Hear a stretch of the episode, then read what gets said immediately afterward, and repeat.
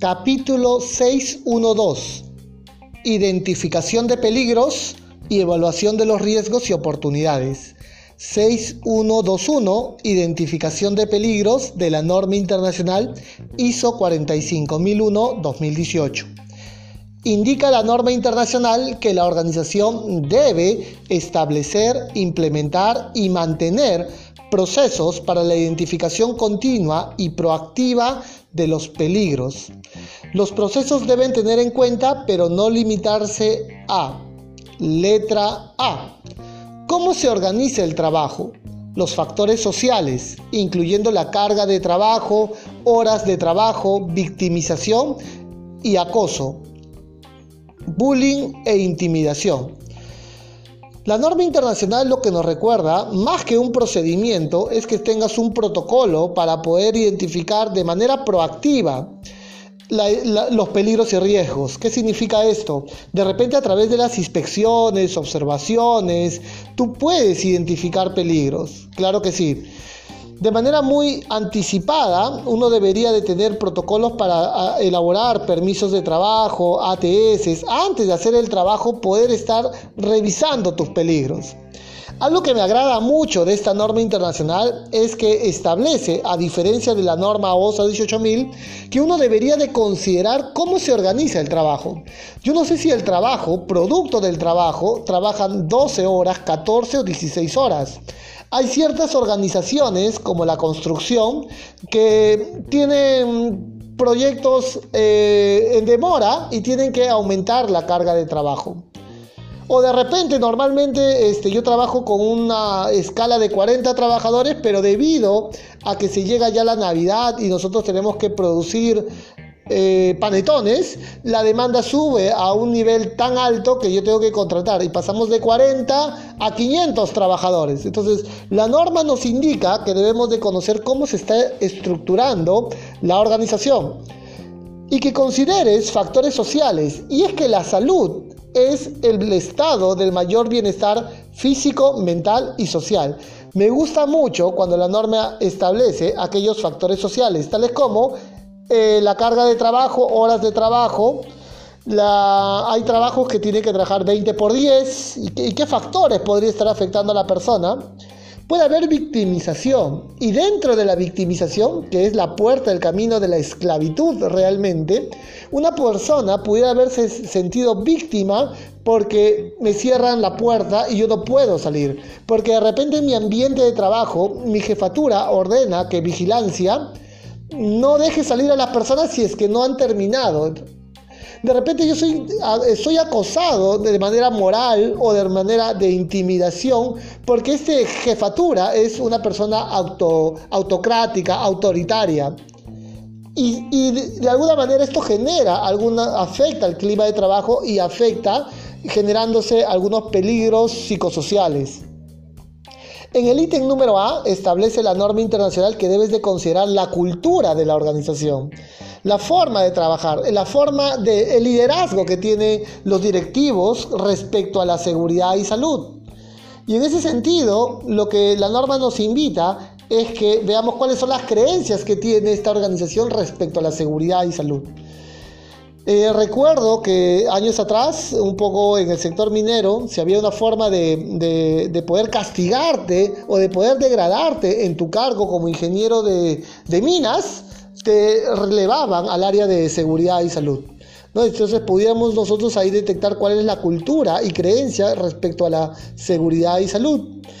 Y a veces es terrible cuando uno como jefe de seguridad establece medidas de seguridad, usos obligatorios, pero viene el jefe y el cliente del jefe incumpliendo todas las medidas de seguridad. Yo establezco como control el uso obligatorio de casco de seguridad, pero viene la jefatura o mi gerencia o el dueño o el hijo del dueño en la cual vienen sin ningún tipo de elemento de protección personal. Estos casos son terribles para aquel que gestiona la seguridad y salud en el trabajo. La letra B de esta norma internacional nos recuerda que tienes que identificar las actividades rutinarias y no rutinarias, es decir, las actividades cotidianas y aquellas que sean esporádicas, que nazcan de la infraestructura, de tus equipos, de tus materiales. del diseño de ese ambiente de trabajo, incluso de los factores de trabajo y de cómo se realiza. Vamos a, a detallar una explicación. Para empezar, la norma internacional nos dice que debemos de considerar a nuestras actividades cotidianas y esporádicas. Es decir, yo como administrativo trabajo todos los días en un escritorio, mis peligros y riesgos. Pero una vez al año, de manera no rutinaria, a mí me llevan a un campo abierto a practicar manejo de extintores. En esa actividad en la cual a eh, condiciona poder coger un extintor o una manguera que finalmente se tiene que desenrollar y se tiene que hacer todas unas operaciones, en esa actividad también debemos identificar nuestros peligros y riesgos. Incluso debes de considerar el diseño del producto, la investigación, el desarrollo, todo el ciclo que enmarca el alcance que habíamos detallado en 4.3, debemos de considerar los peligros y riesgos. Todos los ambientes de trabajo, desde la creación, diseño, laboratorio, distribución, operación, almacenaje, distribución. Otro factor que tú tienes que considerar son los factores humanos. ¿Y qué es los factores humanos? Es la particularidad que va a tener la persona. Hoy en día veo que eh, se está contratando personas de la tercera edad, 70 años, 68 años, personas que ya se han retirado, están jubilados, pero nuevamente están siendo incorporados. ¿Qué factores humanos pudieran tener? El agravante a una enfermedad previa es eh, motivo por la cual este sistema de gestión nos condiciona. Otro, otro factor puede ser mujer gestante, trabajadores discapacitados. En una última consultoría me decían que acá se contrata personas que son ciegos, entonces en el puesto de trabajo, o personas con síndrome de Down, entre otros. Es importante recalcar que aquí en el Perú se ha enlistado una ley que habla acerca de la protección, del acondicionamiento que debes tener con la persona de talla baja. Entonces, si tenemos enanismos en el trabajo, debemos de considerar eso también como una condición en la identificación de peligros y riesgos. El ítem 4 es cómo se realiza. Debe de tener una primacía de la realidad, la forma como se está realizando, no como la que a mí yo creo, sino realmente cómo estamos trabajando. Trabajamos con equipos eh, normados o que no están normados. Trabajamos en lluvia o bajo el sol.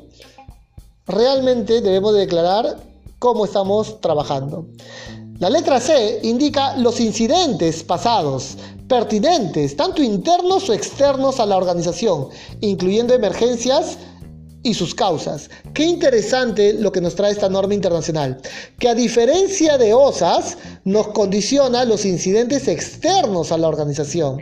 Y es que cada vez que ocurra un incidente, agravante o no agravante, debe ser un elemento para poder actualizar tu matriz de peligros y riesgos. Si una persona se cortó la mano, la pregunta es, ¿con qué se cortó? Ese elemento cortante está identificado en tu matriz de peligros y riesgos. Y si en tu matriz de peligros y riesgos no has colocado poco probable, oye, vemos que en la investigación ha habido diferentes eventos de corte. No debería ser poco probable, debería ser probable. Y si en tu matriz de peligros y riesgos tú me has detectado que la valoración en la severidad es poco severo, vemos en los reportes de accidentabilidad que realmente ese evento el señor perdió la mano. En ese sentido, es correcto cuando la norma internacional nos indica que eh, un input para poder actualizar la matriz de peligros y riesgos será la investigación de incidentes. La letra D nos habla de las situaciones de emergencias potenciales, es decir, referente a potencial incendio, potencial explosión, debemos nosotros de considerar esa situación, esa condición de peligro dentro de tu matriz de peligros y riesgos. En la letra E nos indica las personas, incluyendo las consideraciones a, número uno, aquellas con acceso al lugar de trabajo, es decir, trabajadores, contratistas, visitantes. Toda persona que ingresa en un ambiente de trabajo hay que conocer los peligros y riesgos. Aquel contratista que te hace fumigación, derratización, desinsectación, aquel proveedor que viene a hacerte monitoreos ocupacionales o incluso un auditor, deberemos de pedir la matriz de peligros y riesgos. En el número 2 de la letra E nos indica aquellas en las inmediaciones del lugar de trabajo que pueden verse afectadas por las actividades de la organización. Es decir, la colindancia que tú puedas tener con algún otro trabajador debemos nosotros de considerar los peligros y riesgos. Si yo contrato a una persona para que pinte, esa persona viene con todos sus implementos porque así yo le exijo. Viene con su mascarilla para protegerse contra los vapores de pintura.